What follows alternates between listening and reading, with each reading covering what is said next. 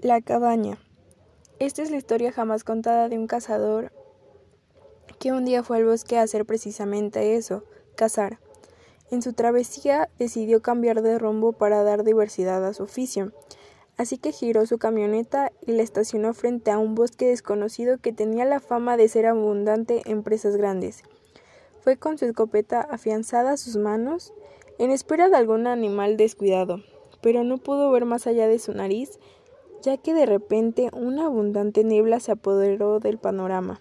Esta resultaba tan espesa y profusa que el cazador no pudo dar con su rumbo de origen y se adentró en el bosque más de lo que había planeado.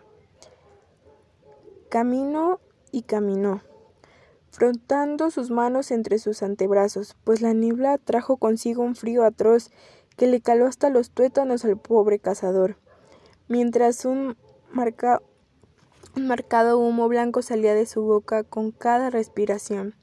A su vez temblando como una hoja, el cazador comenzó a dar gritos desgarradores por la desesperación, ya que sintió que dos días enteros habían pasado.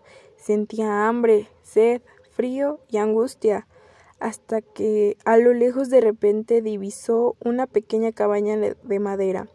Fue corriendo hasta la cabaña, y debido a su desesperación entró sin, sin siquiera tocar. Todo estaba oscuro, así que como pudo encontró un pequeño interruptor, pero cuando se iluminó la única habitación, el horror pasó por sus ojos al ver el conjunto de cuadros con retratos de personas mirándolo fijamente. Unos tenían el rostro completo, pero otros no exactamente. A unos les faltaban los ojos, a otros los dientes y a otros todo el rostro.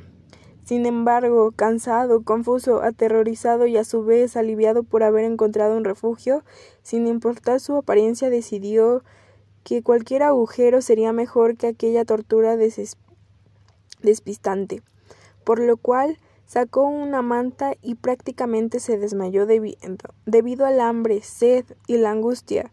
Sin embargo, Pasado el tiempo, el hombre se despertó de repente, debido a una luz agobiante, pegándole en el rostro.